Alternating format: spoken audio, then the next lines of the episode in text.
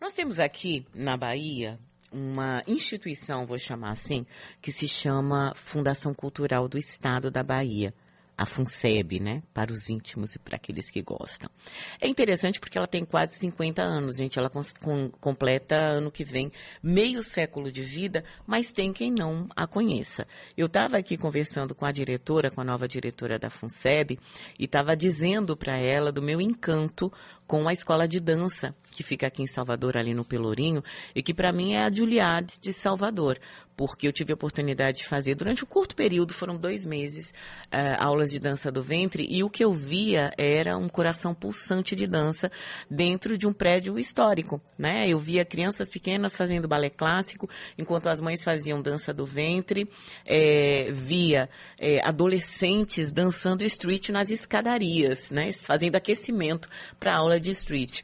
Ou seja, um lugar que agrega, que apoia, que junta, que acolhe os meninos, como a gente sempre fala, né? Porque se a gente quer uma sociedade melhor, a gente precisa estar tá todo mundo junto. Enfim, quem vai contar pra gente o que é que essa quase senhora de 50 anos, faz pela cultura da Bahia, é a diretora da Fundação Cultural do Estado, Pete Canela. Pete, seja muito bem-vinda, parabéns pelo cargo, parabéns, governador, pela escolha de Pete também para essa função. Bom dia, Silvana, que saudade oh. de encontrá-la pessoalmente. Bom dia a todos, todas, todos.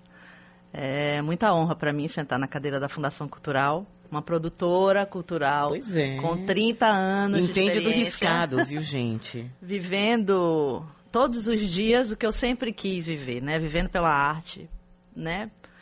Da arte, com a arte. É... E a Fundação Cultural do Estado da Bahia, eu sempre, eu, eu até, até adorei que você falou da fundação e a gente começou falando um pouco sobre isso, porque eu tenho muita vontade que as pessoas saibam um pouco mais sobre o que é a Fundação Cultural do Estado da Bahia.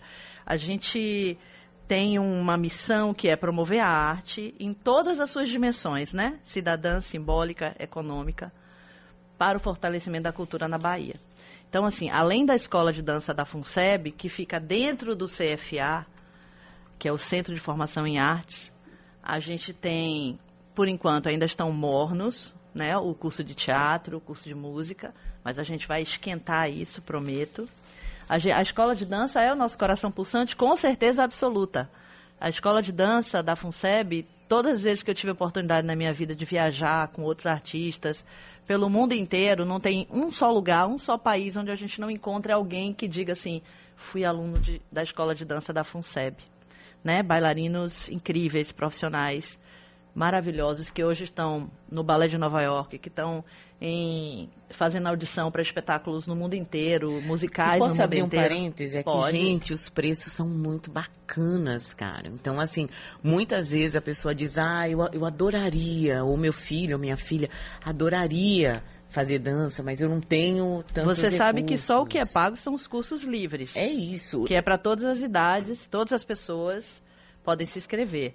Os nossos cursos preparatórios para as crianças, os regulares, e os cursos profissionais, profissionalizantes, não são pagos, são gratuitos. Então, é importante que a gente saiba disso, que a gente abrace esse tipo de oportunidade. Porque Sim. tem gente que tem talento, não tem recursos e pode aproveitar Sim, tipo temos muitos alunos. Né? Hoje, é, queria mandar um abraço aqui para Jackson, que é o nosso diretor, Jackson Espírito Santo, que é o nosso diretor da escola de dança, da escola de dança não, do CFA, do Centro de Formação em Arte, que é uma pessoa da dança, né, com mestrado, doutorado em dança, é uma pessoa que cuidou desse patrimônio da gente, cuida desse patrimônio todo dia, que cuida desse, desse processo pedagógico, político que a gente tem e não deixa morrer esse espírito maravilhoso nesses 50 anos de escola uhum. de dança. A gente está preparando, ou 40 anos de escola de dança, 50 anos da fundação ano que vem. Então, assim, a escola de dança da FUNSEB é para todo mundo. Hoje tem tanta procura que a gente tem edital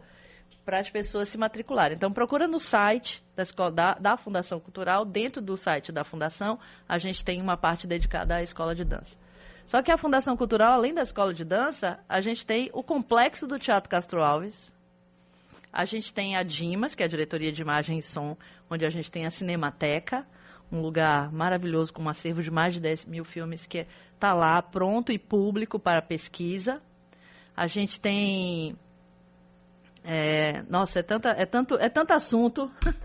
e a gente tem a Dirarte, e na Dirarte a gente cuida de seis linguagens das artes. É onde a gente senta para estudar as políticas públicas para as artes nas seis linguagens: dança, teatro, música, literatura, artes visuais e circo. Então, começamos agora, em segunda-feira, a gente lançou esse edital do circo, que ainda é pequenininho, modesto, com pouco recurso, mas a gente está se preparando para lançar muitos outros editais durante o ano e a gente promete que para o próximo PPA, para o próximo orçamento, né, plurianual, assim, o, o PPA é o programa, o orçamento plurianual participativo, plano plurianual participativo. Eu sempre erro a linguagem. Estou aqui olhando para a Jamile para não tomar bronca.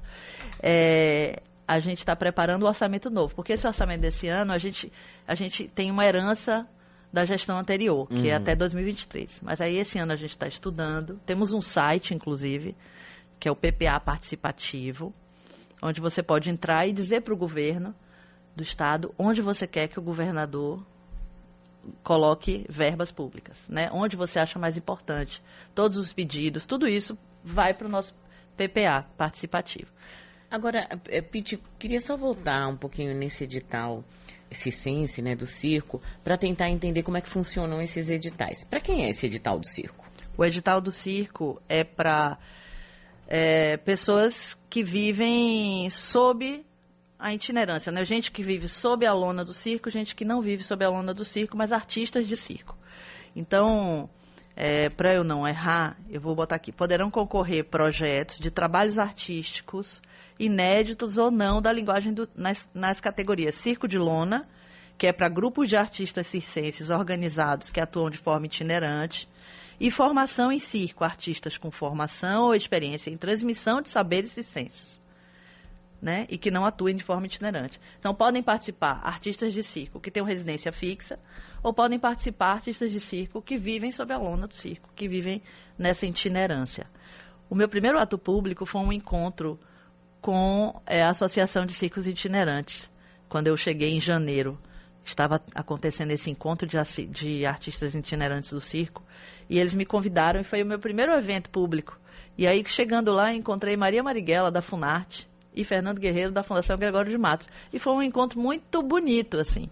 E dentro de uma linguagem que às vezes é tão pouco valorizada, né, como o circo. Então é por isso que a gente, inclusive, fez questão que o edital de circo fosse o primeiro a ser lançado porque essa linguagem é muito importante. Agora, Pete, a gente está conversando com Pete Canela, que é diretora da Fundação Cultural aqui do estado da Bahia, da FUNCEP. E o interior?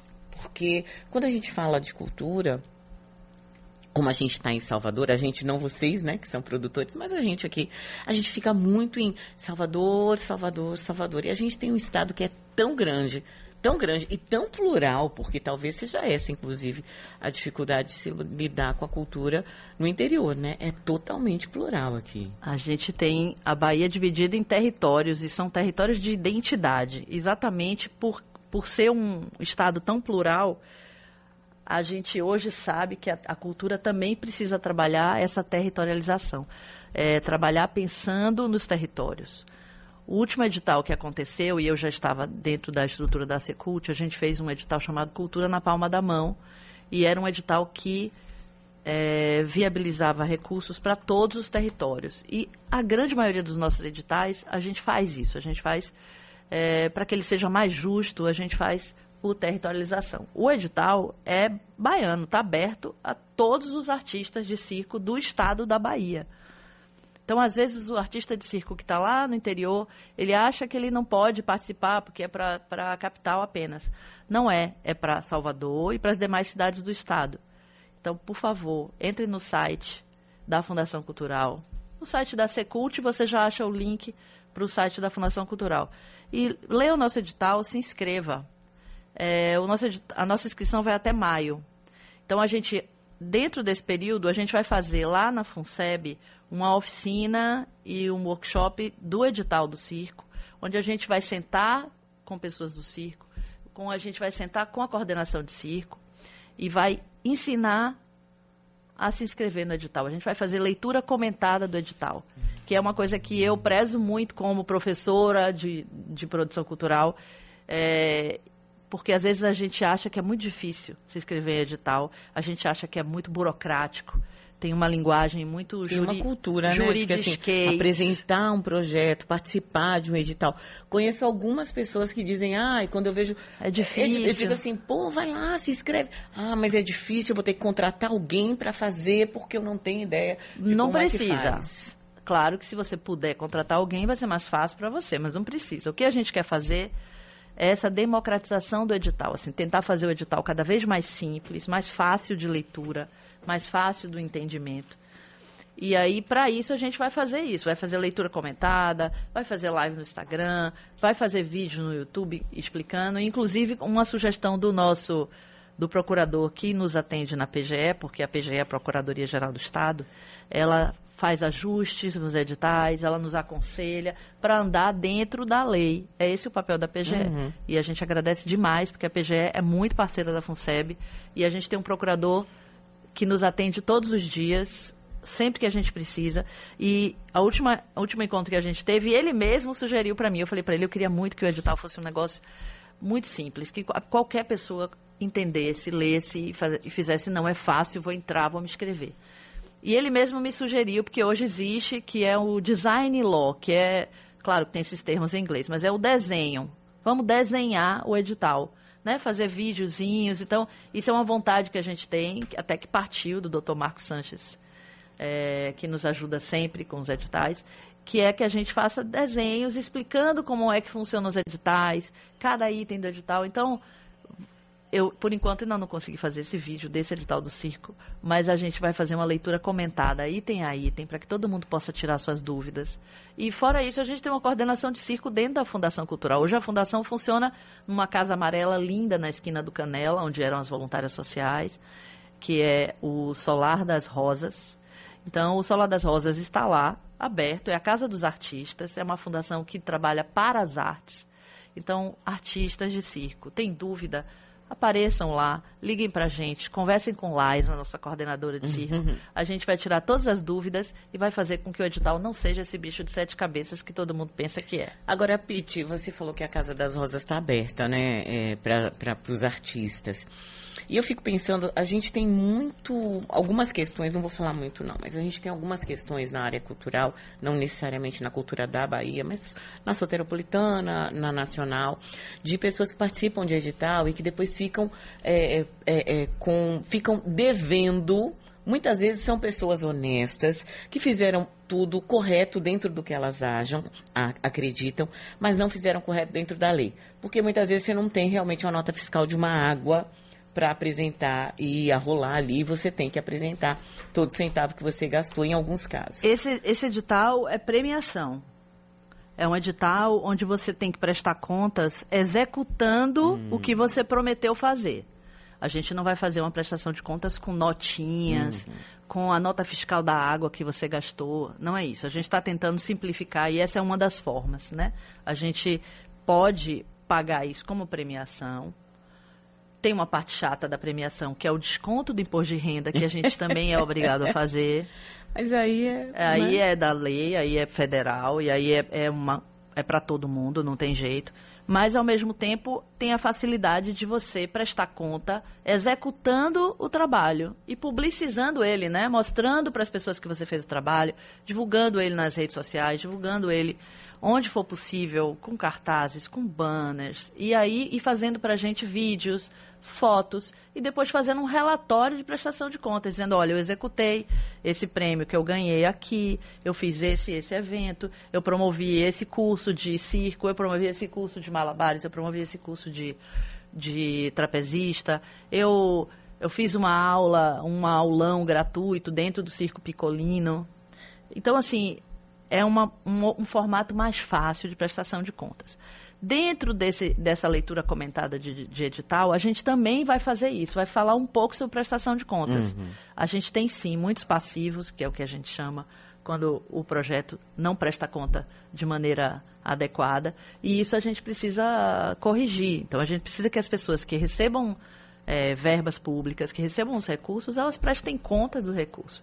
E prestem atenção se é premiação ou se é prestação de contas. Porque se for premiação, é ótimo. Você executa e está tudo certo. Você, mas você tem que provar que você executou. Você Claro. não pode simplesmente dizer. Infelizmente, hoje, não vale só a nossa palavra. Dizer, não, eu fiz. Ok, mas eu Mas preciso... hoje também você tem tantas formas de registro, né? A gente É já registra até sem querer hoje, Exatamente. né? né? Pete, só para encerrar, eu queria te perguntar, como produtora cultural, né? E agora diretora da FUNSEB, quer dizer, é, com uma responsabilidade mais pública, qual é Sim. seu sonho de consumo até o final do ano? Meu sonho de consumo. Assim, o que, que você gostaria muito de realizar para a cultura do- da Bahia?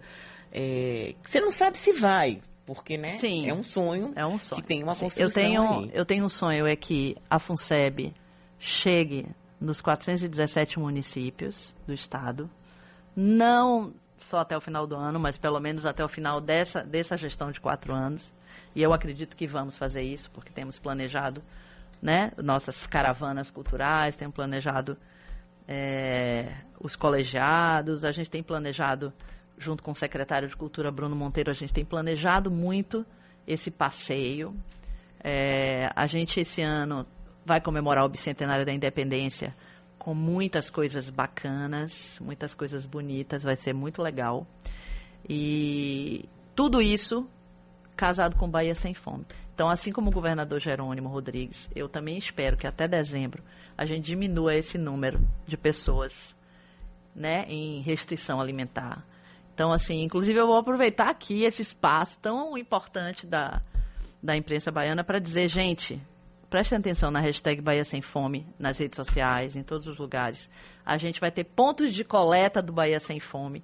Então, a gente quer atingir essa meta de conseguir alimentar esses 2 milhões de baianos que estão numa linha muito difícil é, de nutrição aí. Então, meu sonho é a gente alcançar a meta que o nosso governador Jerônimo Rodrigues fez sobre o Bahia Sem Fome e chegar no- com arte, cultura e com gestão pública para a cultura dentro dos 417 municípios. Em um ano é pouco, em quatro anos. Que assim seja. Amém. Diretora da FUNSEB, Pete Canela, obrigada, viu, Pete? Bom dia. Meu Deus, é tão você. rápido, né? É, A gente não pode ficar mais meia hora, não? Menina, assunto é que não falta. Eu fiquei agora curiosa sobre esse 2 de julho. Porque, né, pense aí, 200 Em breve, o secretário Bruno Monteiro vem aqui gente. falar do bicentenário da independência. É, a gente tem muito que comemorar. Nossa, muito. 200 anos é, é- E da nossa independência, né? Da independência real do Brasil, que ainda não é tão vista pelo Sudeste e pelo Sul, né? Eu sempre falo que quando eu vim pra cá, eu, eu sabia muito pouco. Eu ouvia minha mãe dizer assim, ah, dia 2 de julho, independência da Bahia. E eu achava que era uma coisa que era da Bahia mesmo. Sim. Mal sabia eu que era do país todo, É. né? Do quanto... Independência quanto do. Brasil na Bahia. Mas começou aqui, né? É isso, Os baianos sempre importante. resistentes, sempre dando duro aí pra gente manter a democracia pulsante. A Bahia é resistência, A Bahia né? resistência é demais. Quero aproveitar para dizer que hoje o Balé do Teatro Castro Alves é, estreia um espetáculo Plantando Jardins no Palácio da Aclamação, porque como a gente teve o incêndio do Teatro Castro Alves, a gente está ensaiando com os nossos corpos artísticos, que é a Orquestra Sinfônica da Bahia e o Balé do Teatro Castro Alves, em outros espaços públicos. E o Balé do Teatro Castro Alves está ensaiando dentro do Palácio da Aclamação. Muito obrigado, primeira-dama Tatiana Veloso, por esse espaço maravilhoso, porque quem ocupa é as voluntárias sociais.